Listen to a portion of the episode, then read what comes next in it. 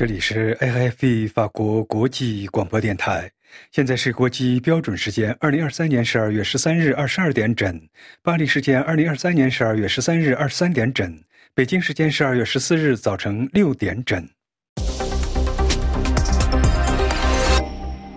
首先，请听新闻提要：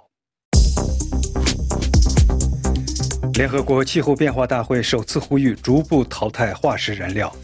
各国对气候协会反应积极。美中院就是否对总统拜登正式启动罢免调查投票表决。中欧峰会为什么多少有点聋子对话？欧盟最高外交负责人如是说。德国对华直接投资创六年来新低。加沙，华盛顿对以色列盟友失去耐心。内塔尼亚胡回应拜登：没有人能阻止我们战斗。启动乌克兰入盟谈判，匈牙利总理奥尔班拒不让步。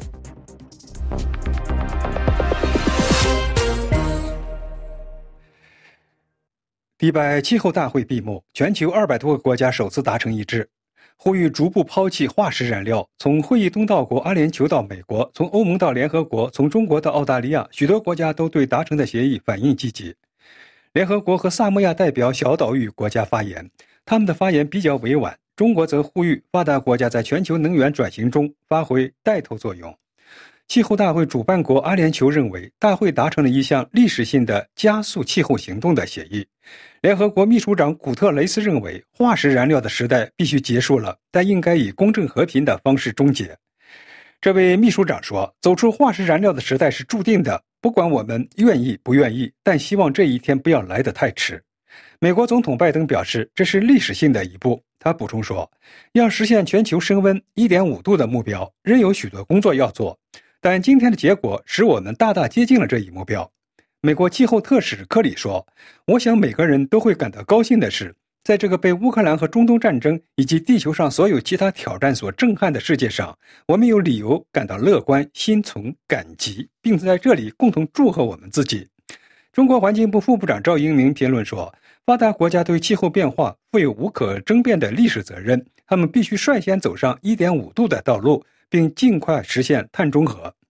石油大国俄罗斯代表团长艾基尔·盖利耶夫说：“最终文件呼吁为全球努力摒弃能源系统中的化石燃料做出贡献，但这必须通过公平有序的过渡来实现，并考虑到不同的国情。”欧盟委员会主席冯德莱恩表示。在大会上达成的历史性协议，标志着后化石燃料时代的开始。他补充说，全世界都赞同欧盟2030年的目标，可再生能源份额增加两倍，能源效率提高一倍。英国能源安全和净零排放大臣库提基奥说：“这是一项真正具有历史意义的协议，是我们全球应对气候变化努力的一个转折点。”法国总统马克龙对世界承诺向无化石燃料过渡这个重要的一步表示欢迎，同时欢迎加快应对全球变暖的步伐。他还对承认核能的关键作用表示欢迎。联合国气候变化大会阿拉伯集团主席沙特代表团代表陶菲克说：“阿拉伯集团对阿联酋主席国及其团队的巨大努力表示感谢。”但受到气候变化威胁的小岛与国家联盟则对大会结果表示了保留和关切，认为协议文本不够充分。小岛与国家联盟主席萨摩亚群岛代表拉斯穆森说：“我们在现状的基础上向前迈出了一步，但我们真正需要的是指数级的变化。”南非环境部长芭芭拉·克雷西表示：“这是我们第一次发出呼吁，要求摒弃化石燃料，实现公平、有序和公正的能源转型。”在经过了三十年的支支吾吾之后，联合国迪拜气候大会至少一致呼吁开始启动无化石燃料进程。美国总统拜登周三表示，在会上达成的这一协议首次呼吁逐步淘汰化石燃料，这是历史性的一步。涉及化石燃料的每个字都要经过艰苦的谈判，包括石油、天然气、煤炭，但不提逐步淘汰。上百个国家以及成千上万个非政府组织数月来一直呼吁将这一概念写入大会的最终声明，但是对一些石油国家来说，这是不能超越的红线。联合国气候主管西蒙斯蒂尔则警告，协议仍然留下了很大的解释空间。他说，协议中的漏洞使我们容易受到化石燃料既得利益者的影响。协议的要点如下：协议提到了所有的化石燃料，化石燃料约占人类温室气体排放量的四分之三。周三通过的文本规定，世界必须以公平、有序和公正的方式从化石燃料过渡到能源系统，在这关键的十年中加快行动，根据科学指导，到二零五零年实现碳中和。可再生能源，迪拜文本呼吁到二零三零年将全球可再生能源产能增加两倍，将全球年均能效提高率增加一倍。金融，缔约方大会第二十八届会议强调，发展中国家面临日益严重的气候影响和成倍增长的债务，他们的需求与为实现气候目标而获得的援助之间存在着日益扩大的差距，估计到二零三零年将达到近七万五千亿美元。迪拜气候大会上还有一个小插曲：前美国国务卿、美国气候事务特殊克里、中方气候事务代表谢振华互助大会成功。法新社就此评论：“难得一见的中美友谊。”的确，两人互相拥抱的这种场面在别处不可想象会发生。中美气候变化事务特使微笑着拥抱，互赞，共同引领世界朝着正确的方向前进。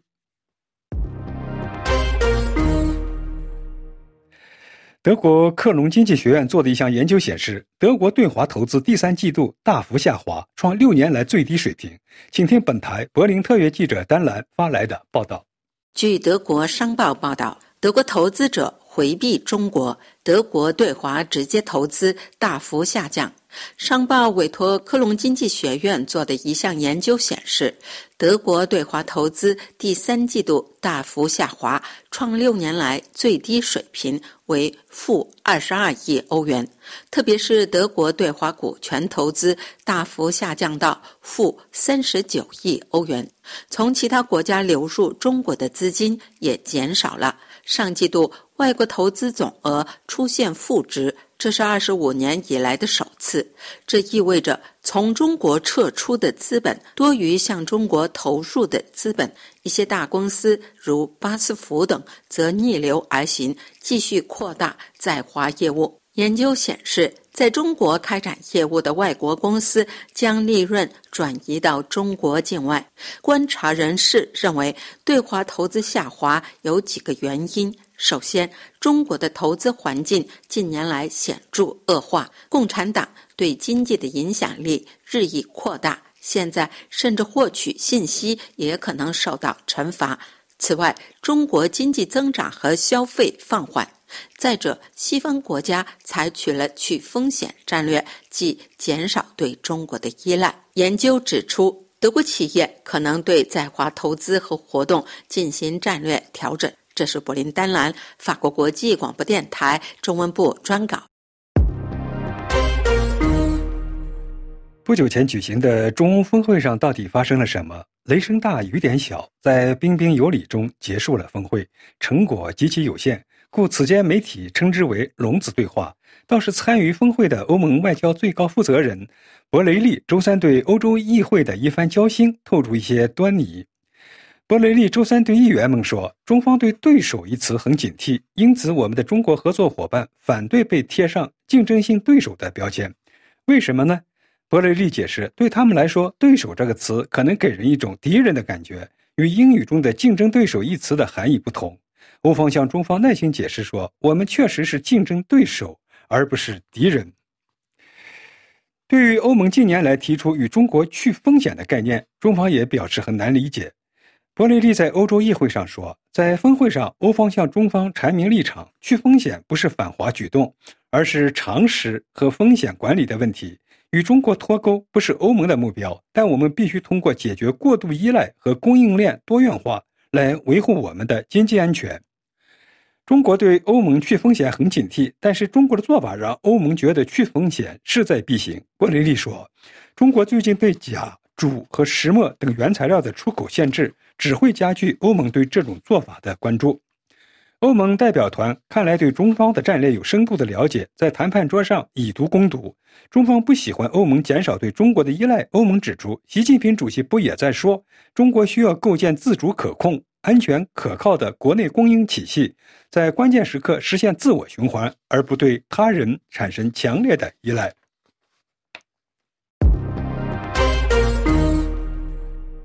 美国总统拜登之子亨特·拜登官司不断，近日又被指控逃税。美中院就是否对总统拜登正式启动罢免调查投票表决。请听瑞迪的介绍。现年五十三岁的亨利·拜登，近年一再让担任总统的父亲陷入尴尬。除了过往的酗酒和吸毒等行为之外，近日他在加利福尼亚州被指控想方设法逃税，在二零一六年至二零一九年间欠缴税款一百四十万美元。但亨特的律师就此发表公报称，这些指控子虚乌有。亨利·拜登本人十三日在国会门外与媒体见面，他承认一生中曾犯错误，但强调他的种种官司完全没有父亲的金钱参与。他同时指责特朗普的支持者试图通过他来污名化他的总统父亲。他也因此拒绝出席共和党人当日在众议院组织的闭门听证会。计划在明年十一月争取连任的总统拜登，此前一向公开支持这个不断引发争议的儿子，表示自己为他感到自豪。但这项新的指控意味着明年，也就是拜登应全力为竞选奔波的时候，儿子亨特·拜登将分别在特拉华州和加利福尼亚州两地面对两起诉讼。亨特·拜登在特拉华州被指控非法拥有枪支。特朗普的支持者一直要求就亨特·拜登的种种行为对总统拜登启动罢免调查，并在九月底组织了一次国会听证会。但应邀与会的专家一致认为，目前没有任何理由可以对总统拜登提出指控。但共和党人还是认为，倘若众议院全会投票决定正式启动调查，他们有可能找到新的证据提起诉讼。目前，共和党人在众议院拥有微弱多数，但是即使众议院十三日同意启动罢免调查，也不意味着拜登会被罢免，因为众议院需要根据调查结果以简单多数通过具体指控罪名，审判本身则由参议院主持，而民主党目前在参议院拥有多数，拜登因此很可能被宣判无罪。继美国总统拜登周二警告以色列对加沙的无差别攻击正在失去国际支持之后，白宫发言人周三表示：“我们对以色列在加沙的军事攻势及其对平民的影响感到担忧。我们已经表达了这种担忧。”分析指出，美国无意质疑其对以色列的支持，但却对以色列加沙地带的战争行为越来越恼火。甚至公开表达了与内塔尼亚胡保守派政府的分歧。通过提及狂轰滥炸导致对以色列的国际支持正在削弱，美国总统拜登表露了他对以色列总理日益增长的挫败感。华盛顿甚至开始谈论继续高强度军事行动的时间表。美国副总统哈里斯和国务卿布林肯等美国高级官员数周来不断发出警告，称巴勒斯坦平民死亡人数过高，以色列的承诺与当地的现实之间存在着差距。美国国防部长奥斯汀最近更指以色列的行动在战略上是失败的。他说，在这种战斗中，重心是顾及平民。如果把他们推向敌人的怀怀抱，就会以战略上的失败取代战术上的胜利。白宫国家安全顾问沙利文将于周四和周五访问以色列，这是美国政府不断向以色列施压的一个迹象。这是否意味着美国立场的转折点？在外交政策研究所中东项目负责人的詹姆斯·瑞安看来，这与国内政治形势有很大的关系，因为民主党总统正在为2024年11月的连任进行竞选。美国总统拜登周二警告以色列正在失去国际支持后，以色列总理内塔尼亚胡周三回应说，在通往对哈马斯战争胜利的道路上，无论是士兵的死亡，还是要求停火的国际压力，没有什么能阻止我们。周二，以色列军方宣布，十名以色列士兵。在加沙战斗中丧生，其中包括一名负责格兰步兵旅前沿基地的上校。这被视为是以军在巴勒斯坦领土开始地面行动以来单日遇袭死亡最严重的一天。匈牙利总统欧尔班周三重申，他反对迅速开启乌克兰与欧盟的谈判，反对向乌克兰提供数百亿欧元支援。这预示着在周四开幕的峰会上，他将与欧盟大多数领导人对抗。国际新闻报告完毕。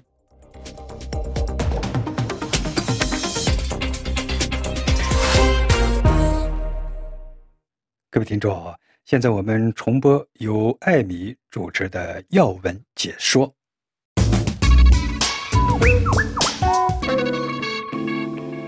听众朋友好，欢迎收听要闻解说。乌克兰的总统泽连斯基几天来在美洲和欧洲各国间奔走，寻求盟国继续对乌克兰对抗俄罗斯入侵的金援资助。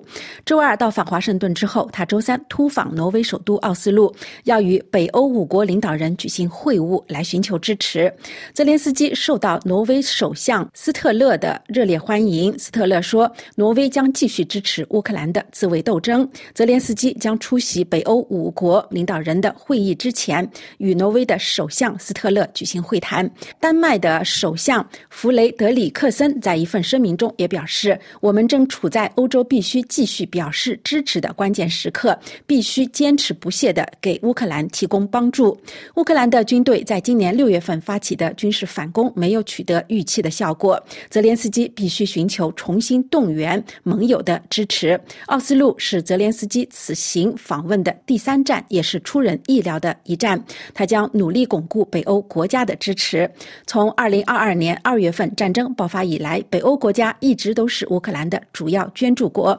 今年早些时候，挪威同意在二零二三到二零二七年间向乌克兰提供六十八亿欧元的多年期民事军事援助。挪威和邻国丹麦捐助了坦克、大炮和弹药，并且承诺向乌克兰军队提供急需的 F 十六战斗机。瑞典在宣布提供价值约1.9亿欧元装备的进一步军事援助之际，也确认正在考虑派遣鹰狮战斗机。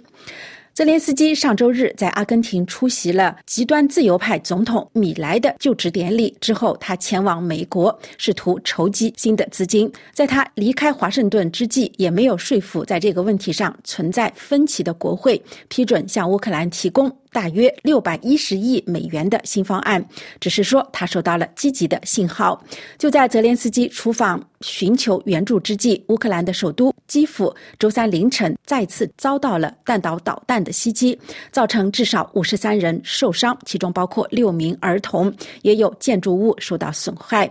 乌克兰军队表示，俄罗斯向首都发射了十枚弹道导弹，全部被防空系统拦截。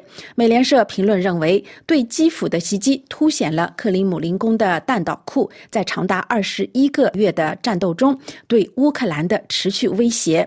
而根据英国国防部最新的一份评估报告，俄罗斯近几个月以来一直在囤积其重型轰炸机舰队的空射巡航导弹。这可能也预示着冬季对乌克兰电网的又一次猛烈轰炸的开始。莫斯科去年就曾经以能源设施为袭击目标，企图剥夺乌克兰人的暖气、电灯和自来水的供应，来摧毁他们的斗志。泽连斯基自然深知，在关键的时刻，如果美国减少援助，势必也将损害其他盟友的支柱。他表示，在年底前向侵略者发出一个非常强烈的团结信号，非常的重要。自战争爆发以来，美国国会已经承诺向乌克兰提供超过一千一百亿美元的军事装备和经济支持。但是，自从共和党今年一月成为众议院多数党以来，国会没有批准新的拨款。至至今也仍然没有就白宫要求的至少将持续到二零二四年十一月份美国总统大选的延期达成一致。从理论上讲，美国政界需要在周五国会休会开始之前就新的六百一十亿美元预算达成协议。目前仅剩下三天的时间。白宫已经警告说，如果不采取任何措施的话，到今年年底就会把钱全部花光。民主党议员自然赞成也。延期的援助，但是在野党方面，除了少数激进右翼的议员之外，共和党人并不完全反对。但是他们将自己对乌克兰的支持与一项长期的国内政策要求联系在一起，这就是要大幅收紧美国移民的政策。众议院共和党的议长约翰逊表示，拜登政府有必要提供如何使用资金的细节。他也质疑战争的目的以及美国人的钱是如何被花出去的。约翰逊呼吁拜登政府更加明确地说明其在乌克兰的目标，而共和党人主要将援助的投票与移民政策的彻底改变，特别是加强美墨边境的安全联系起来。众议院的议长也呼吁拜登亲自参与到有关问题的谈判中。在这场热战中，心理战也自然成为关键的因素。克里姆林宫方面周二就表示，任何新的美国的援助都注定是一场惨败，而俄罗斯军队则声称在部分前线取得了重大的进展。美国总统拜登周二在和泽连斯基会面之后表示，俄罗斯的总统普京指望美国停止对乌克兰的援助。他说，历史将对那些背信自由事业的人进行严厉的批判。拜登周二同时也警告国会议员注意让俄罗斯总统普京获胜的风险。拜登在白宫向泽连斯基承诺说，美国将继续站在你们一边。他同时敦促国会批准他所呼吁的。呼吁的援助，否则这就是送给普京他所希望他所希望得到的最好的圣诞礼物。而根据白宫援引的最新解密的文件，美国情报部门认为，俄罗斯总统准备接受其军队从十月份以来遭受的重大人员和物质损失，以说服西方国家战争已经陷入了僵局，并且鼓励他们放弃援助。以上要闻解说由艾米编播，感谢收听。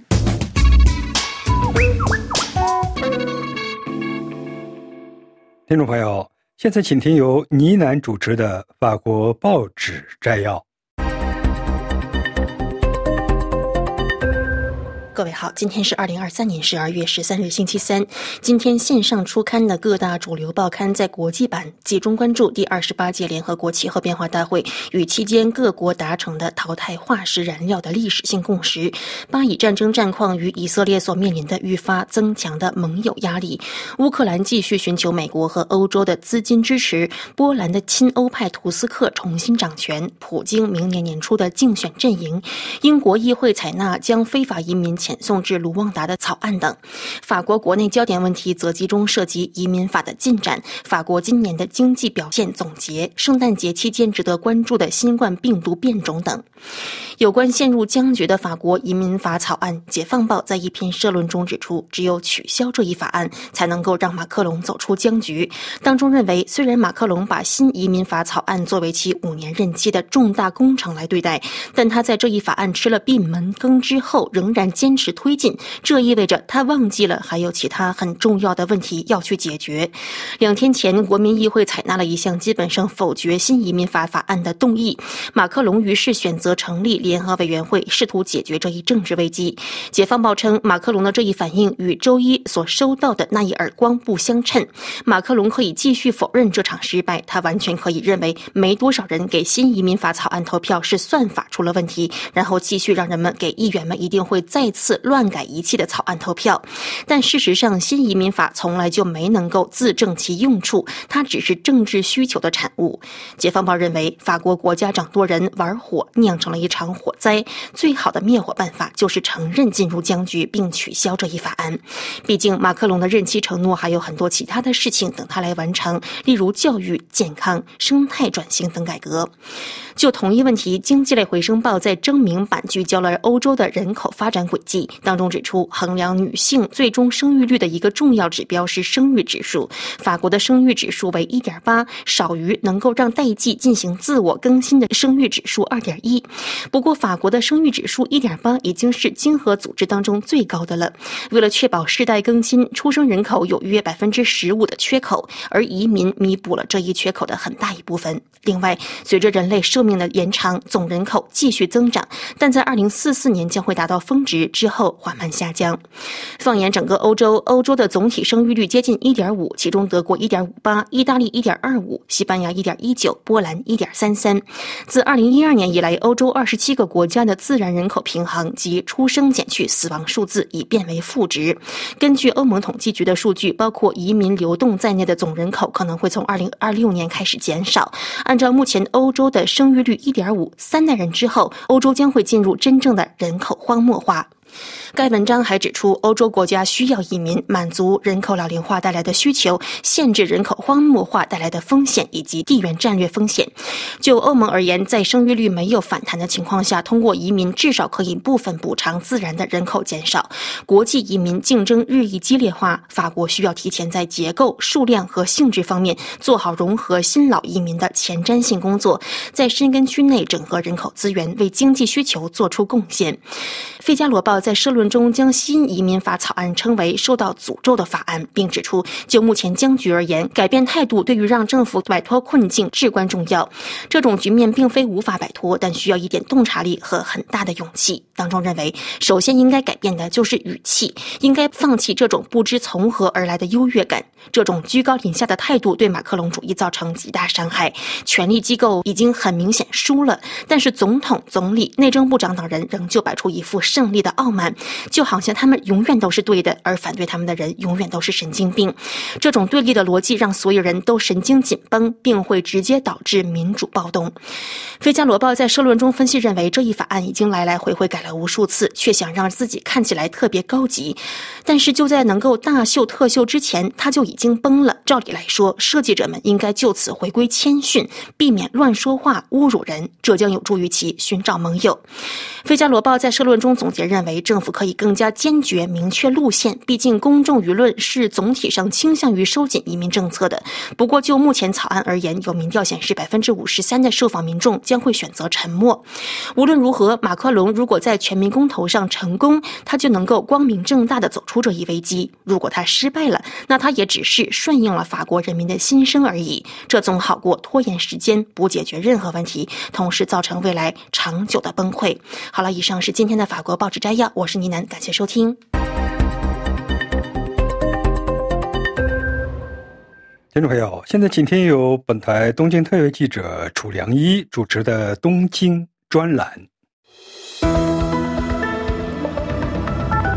美国鱼鹰运输机在日本时间十一月二十九日发生飞行事故，八名机组人员全部遇难。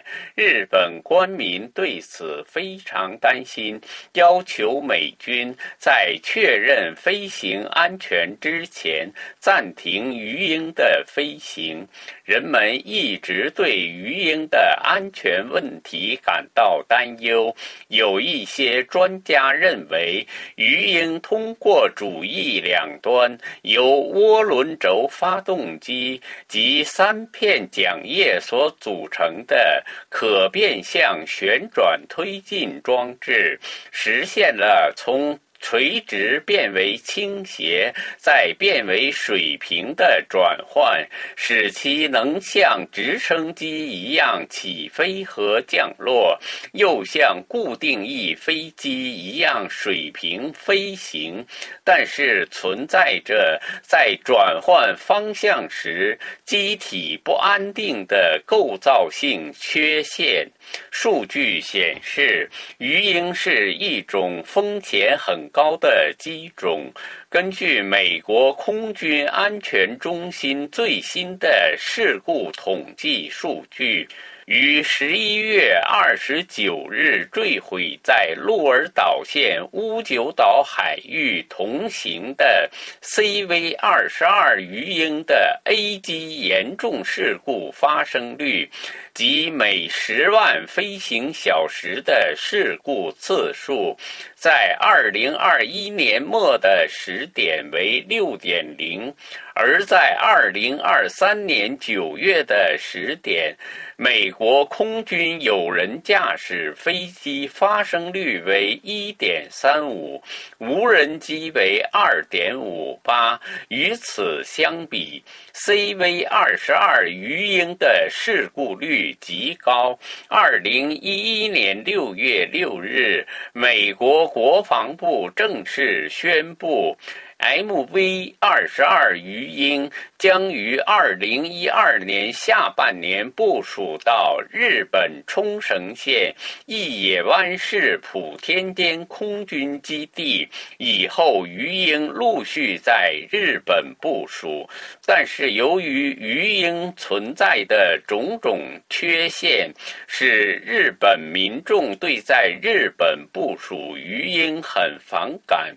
日本地方方政府和部署鱼鹰地区的民众对此非常担心，认为鱼鹰的设计缺陷一直没有解决，存在着非常大的安全隐患，因此反对鱼鹰在日本部署已经成为一种遍及日本各地的市民运动。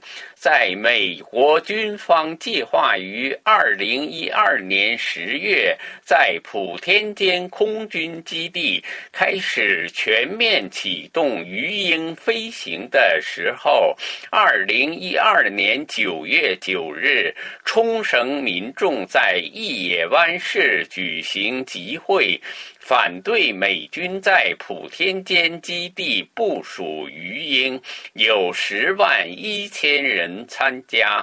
而针对这次鱼鹰在乌九岛近海坠毁的事故，冲绳县议会十二月七日一致通过抗议决议和书面意见书。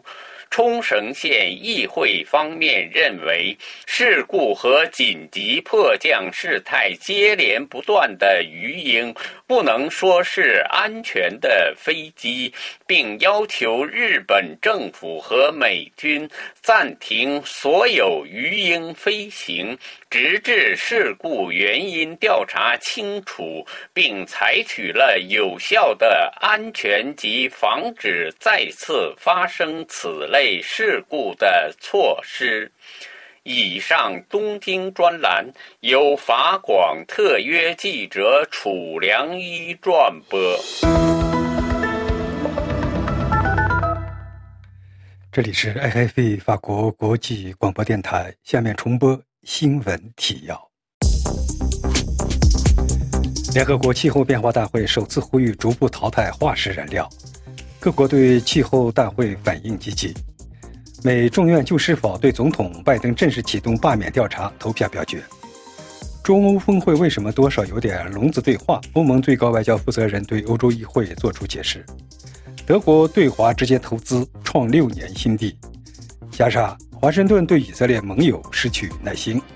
内塔尼亚胡回应拜登：“没有人能阻止我们战斗。”启动乌克兰入盟谈判，匈牙利总理奥尔班仍拒不让步。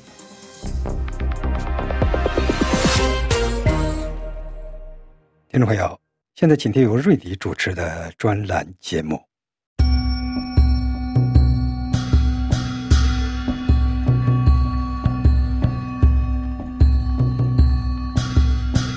听众。新疆维吾尔人的命运，随中国官方话语中的所谓在教育营任意关押大批维吾尔穆斯林的作为曝光而吸引国际舆论广泛关注之际，曾一度以自焚的惨烈方式表达绝望与抗议的藏人命运，似乎已经逐渐淡出人们的视线。曾多年将藏人事业传达到世界各地的藏传佛教精神领袖十四世达赖喇嘛，如今年事已高，不再能全球旅行。他的代表与中国政府的对话，早在二零一零年就已经中断。自二零一一年起，由世界各地流亡藏人民主选举产生的藏人行政中央，始终无法与北京当局建立联系。在因严密的信息封锁而越来越与世隔绝的西藏，藏人如今究竟面对怎样的环境呢？如今分散于世界各地的藏人靠什么力量凝聚？藏人行政中央司政班巴次仁先生十二月一日到访巴黎，接受法广专访，介绍了他对重组中的国际关系格局的观察，以及藏人事业在其中的意义。他希望以藏人经历的苦难警示世人，让世界各地的决策者更了解他们所面对的中共政权。班巴次仁自九月底开始，先后赴美国、加拿大以及巴西等一些南美国家访问。在抵达巴黎之前，他也在西班牙的巴塞罗那、奥地利的维也纳停留。虽然这次全球旅行一般的行程主要目的是探访分散在世界各地的流亡藏人，但他也尝试与一些国家的民选代表接触对话。班巴次仁先生接受采访时表示，他一方面希望向各地的人们介绍藏区的现况，另一方面也希望帮助各国政府更好地了解中国，因为他意识到很多政府只对来自中国的投资和与中国的商业往来感兴趣，却没有意识到中国的战略手段以及其中动机。他表示。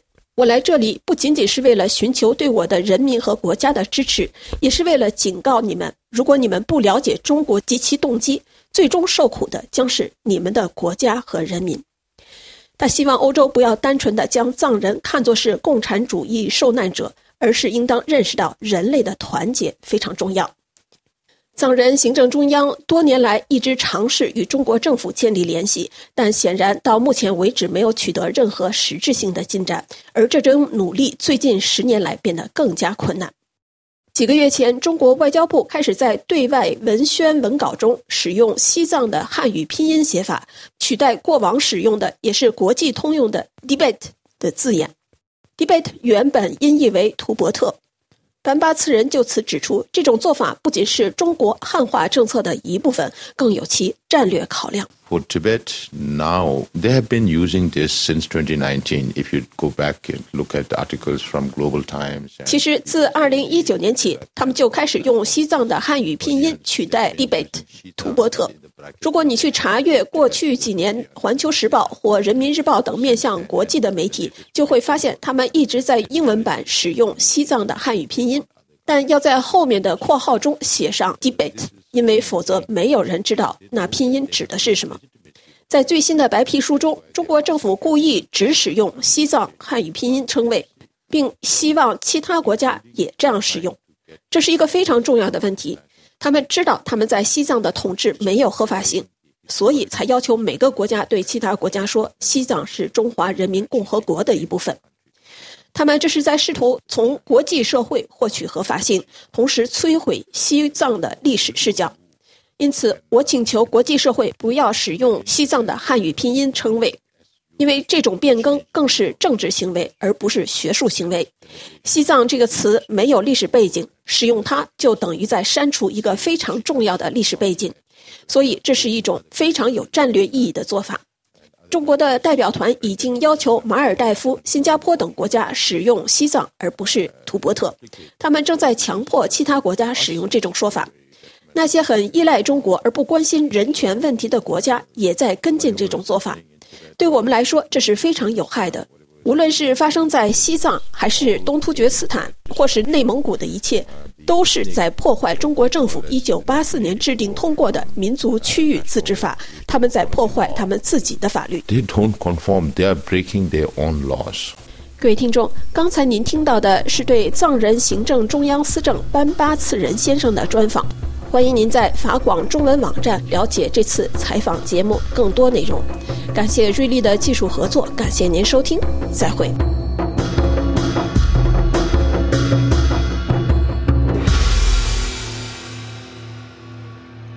听众朋友，现在请听由杨梅主持的三大洲电影节特别节目。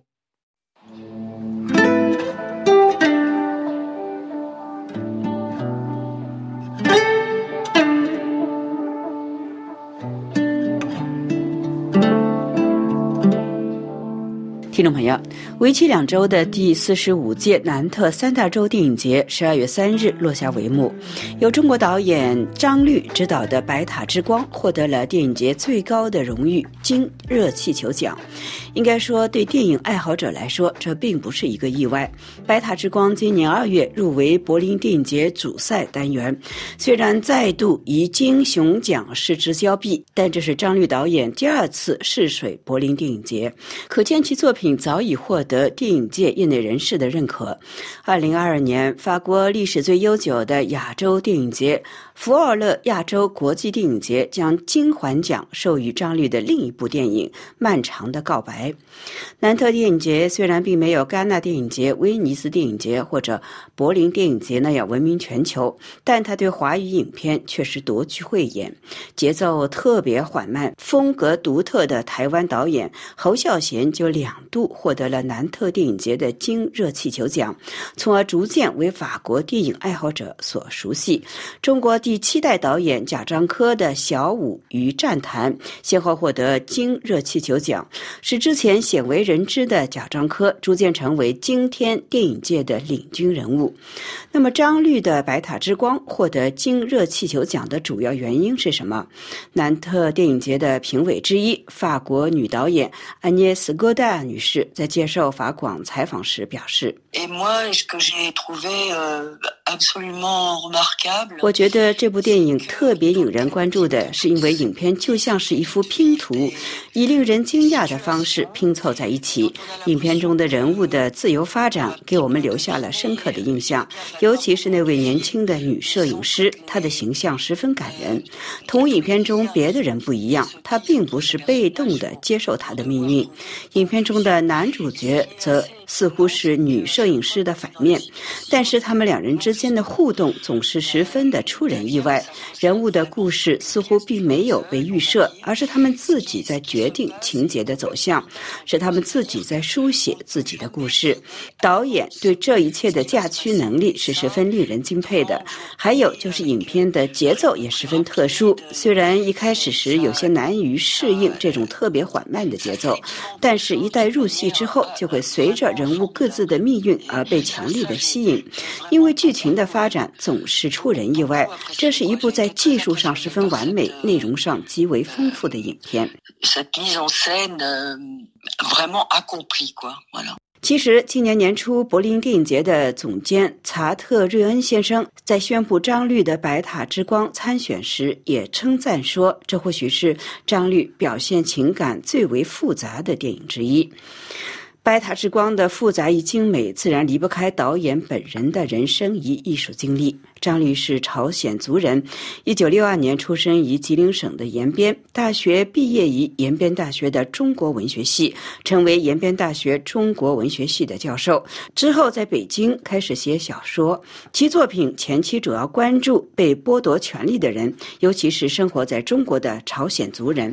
张律因此并非。电影科班出身，之所以半途出家从事电影工作，据传是因为一朋友打赌要证明不是电影专业的人也同样能够拍电影，同时也是因为他觉得自己该写的都已经全部写完了，没有什么可写的了。维基百科介绍说，张律后来说，文字和图像表达情感是两种截然不同的东西。如果我能把我的观点完全通过文字表达出来，我就不用费心去拍电影了。我不喜欢当。我在电影中闻到某些基于文学的叙事，我告诉人们，我以文学离婚，并嫁给了电影。二零零零年，他在韩国导演李沧东等电影界朋友的支持下，开始执导他的第一部短片《十一岁》。十一岁入选第五十八届威尼斯影展短片竞赛单元。这次出人意料的瞩目，让张律决定成为一名全职的电影人。之后便一发不可收拾。在釜山影展推动计划的资助下，张律执导他的第二部长片《芒种》。《芒种》在国际影展巡回演出中获得好。评入选第五十八届戛纳电影节的第四十四届国际影评人周单元放映，以及第十届釜山影展新潮流奖等诸多奖项。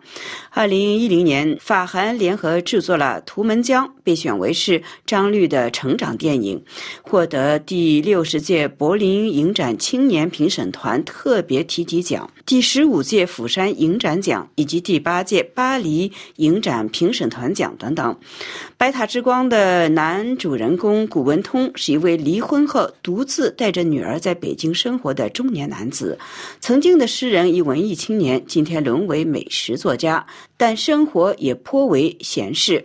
其父亲因一段不清不白的流氓行为被判刑，而被母亲驱赶出家，在北戴河孤身一人苦度残生。父亲的犯法与妻子的出轨，导致他与女子相处时。入机入离的心态，总是太客气。古文通常常只身斜在一张狭小的灰白的单人架子床上，指甲夹着烟，连笼和一本诗集紧紧地凑在昏暗的灯光下。用导演本人的话来解释，一般中年人是看不到来路，也看不到前方的。这么一个吊在中间的状态，古文通与女儿的关系、与父亲的关系，以及和一个与他有着若有若无的暧昧情感的女孩之间的关系，全部搅在一起，可能就是中年的状态。男主人公古文通的父亲古运来由田壮壮扮演。多年前，因为犯下了无从考证的猥亵罪而被母亲扫地出门，独自来到北戴河生活。生活中唯一的平依就是儿女过生日时，用几天时间骑单车前往北京，偷偷的探望，以及在北戴河沙滩上放风筝。虽然影片中的风筝是红色的，但是由田壮壮牵着的红色的风筝的画面，很自然的令人想起一九九三年由田壮壮拍摄的回忆文革历史的影片《蓝风筝》。蓝风筝因为一个莫须有的罪名触犯了当局，田壮壮也因此被禁止拍摄电影十年。田壮壮在《蓝风筝》中用铁头的口吻，将自己幼年时的所见所闻进行了艺术加工。与他有同样经历的中国第五代导演们，当时曾经不约而同地将目光放在那段历史，并且一起在1993年推出了反思文革的影片：张艺谋的《活着》，陈凯歌的《霸王别姬》，以田壮壮的《蓝风筝》，那曾经是中国电影史上最灿烂的年代。然而，田壮壮被禁止拍摄之后，张艺谋与陈凯歌虽然并未受到当局的制裁，但评论认为之后两人的作品便一年不如一年。中国第五代导演也从此众星陨落，光辉不再。田壮壮同他在影片中所扮演的角色古应来的遭遇是何其相似。古应来因为自己已被猥亵的妇女都不再记得的罪行被扫地出门，而失去了一切，一个人凄惨的苦度晚年。而田壮壮则因一个只能意会而不能言传的原因。触犯了当局的红线，而从此结束了一个杰出的导演的艺术生涯。如果说古英来的悲剧仅仅是他的个人悲剧，田壮壮的被压制，则是中国当代电影的悲剧。古英来将自己年轻时迷恋的偶像上官云珠的倩照贴在楼室的墙上，这或许是期待自己有朝一日也能够像上官云珠一样获得平反。上官云珠曾经在一九七八年获得了当局的平反，不知田壮壮在有生之年能否看到这一天。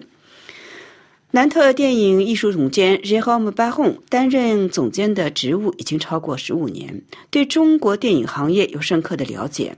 他在接受法广采访时，对二十年来的中国电影评论说：“Il s'est passé en dans cette transition entre la fin des années 90 et les années 2000 quelque chose d'extrêmement précieux pour moi。”从上个世纪九十年代到二十世纪初，中国电影给我留下了深刻的印象。很少有国家的电影艺术家用所有可能的方法记载中国演变的历史，这在世界其他地区都从未发生过。几十年后，当人们要回顾中国的历史时，是这些导演的影片会首先被翻出来，成为历史的见证。虽然这些导演今天都处于边远地区，其实他们在拍摄电影时就早已经被边缘化。中国政策演变是许多导演的地位与工作发生转变，有的已经离开了中国，有的留在中国，但是从事别的工作，从事艺术、摄影等工作；有的则从国外返回中国。并且接受了当局的游戏规则。南特电影节收到的中国电影越来越少，特别是最近四五年来，在别的大的电影节的情况也同样如此。而在二零零零年至二零一五年期间，来自中国的影片的数量往往在各大电影节都位居首位。而在最近四五年以来，来自中国的影片的数量急剧减少。Et là, ça a chuté très nettement depuis 4-5 ans. 下面要向大家介绍一下今年南特三大洲电影节的其他奖项的评奖结果。电影节评委决定将银质奖章授予凯梅隆导演西黑耶勒哈古的影片。布古哈拉姆恐怖组织的阴影，The Spectre 的布古阿哈姆。今年的南特电影节新设了一个奖项——发行支持奖。评审团决定将发行支持奖授予日本导演加藤拓演导演的影片《惆怅》（La Mélancolie）。评审团表示，选择奖励这部影片的原因在于其形式上的简洁，这种简洁性是为戏剧性服务的，同时也在于其超越传统的突破性。惆怅讲述的是一位婚姻处于破裂边缘的中年女子不敢正视现实，同同样无法面对婚姻失败的情人前往山区野营，以逃避现实生活中的无奈。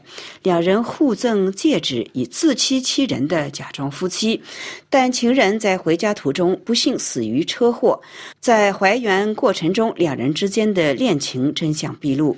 加藤托也是一位戏剧出身的导演，影片中的每一个细节都经过精心设计，从服装背景的颜色到演员出镜的比例，整体给人感觉是一部技术精湛的影片。导演加藤托也向观众解释说，他期待通过这部影片展示一个不敢承担责任的日本。他认为今天的日本本人，无论在政治生活中还是在日常生活中，都不敢承担自己的责任。最后，由四名十七岁至二十四岁的南特地区的青年组成的青年评审团决定将该奖授予伊朗导演阿里·艾哈迈德扎德的影片《危险地带》。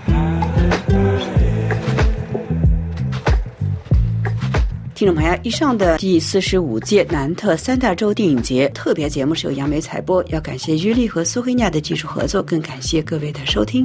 我们下次节目再会。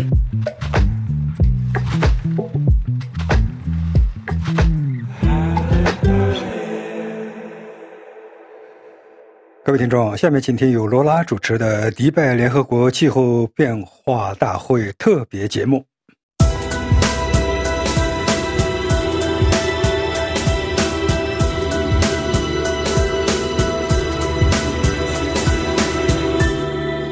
各位听众，第二十八届气候峰会把化石燃料写入最后文本。各国在峰会期间也进行双边和多边会谈，如法国与巴西、中国都举行了双边会晤。自从法国总统马克龙到访中国后，中国和法国也加强环保领域的合作。世界资源研究所中国首席官方丽认为，中法联手可以提高南南合作力度。请听法广对他的专访。中法签订了一个这个联合声明。马克龙访问中国的时候，在联合声明中有一个条款，叫做 “Just Energy Transition”，就是法国欢迎中国加入这个 GET。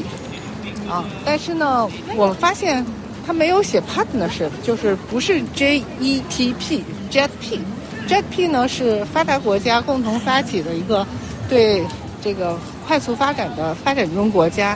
提供公平的能源转型的一个伙伴关系，然后这个我我们也看到了一些，就是在它公平能源转型的过程中，如果你迅速的关掉了它的化石能源，它其实，在这些发展中的国家，它是迅速需要大量的电力资源的，它会电力供应不不过来。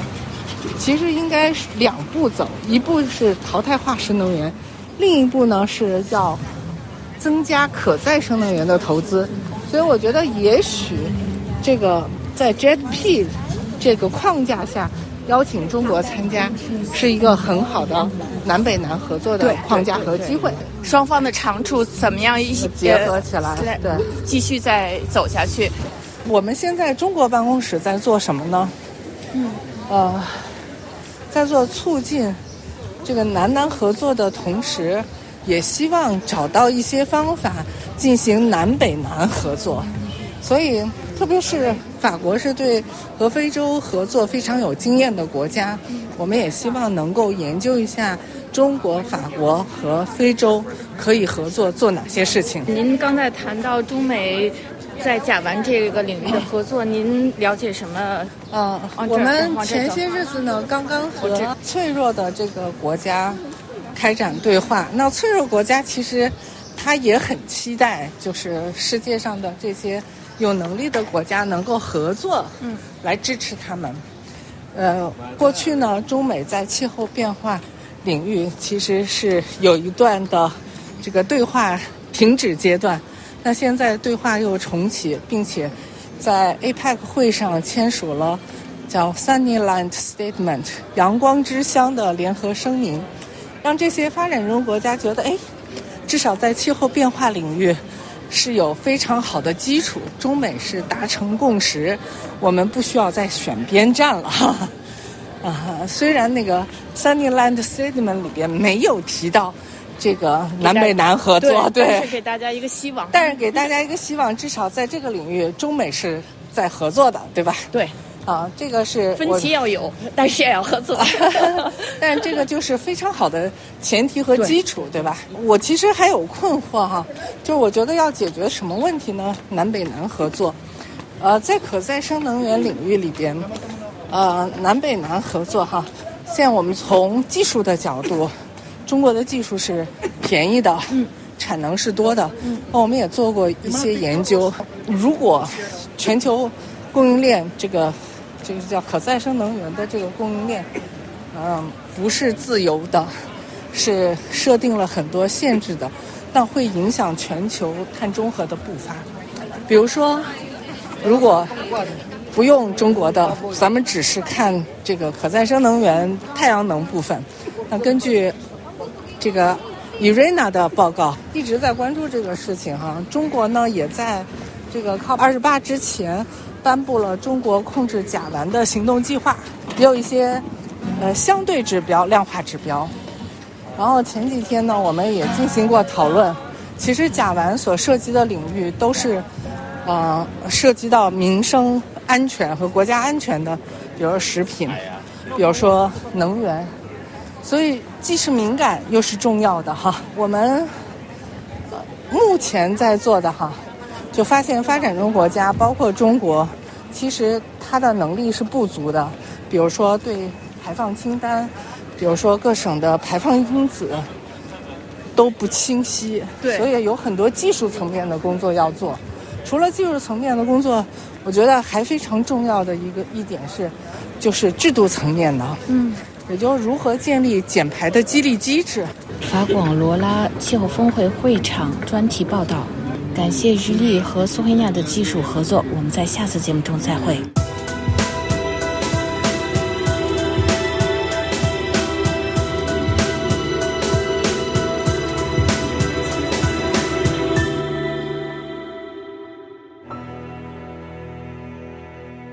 这里是 IFA 法国国际广播电台，下面最后一次重播新闻提要。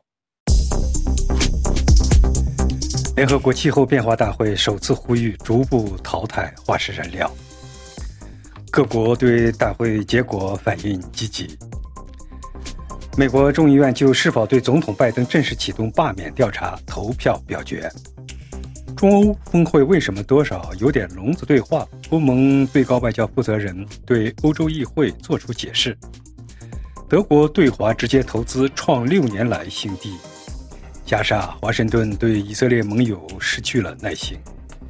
内塔尼亚胡回应拜登：“没有人能阻止我们战斗。”启动乌克兰入盟谈判，匈牙利总理奥尔班仍拒不让步。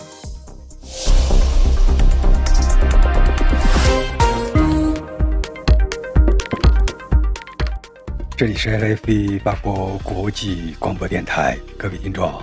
您刚刚听到的是本台第一次中文广播。本次节目由安德烈主持感谢菲利普的技术合作。听众朋友我们下次再见。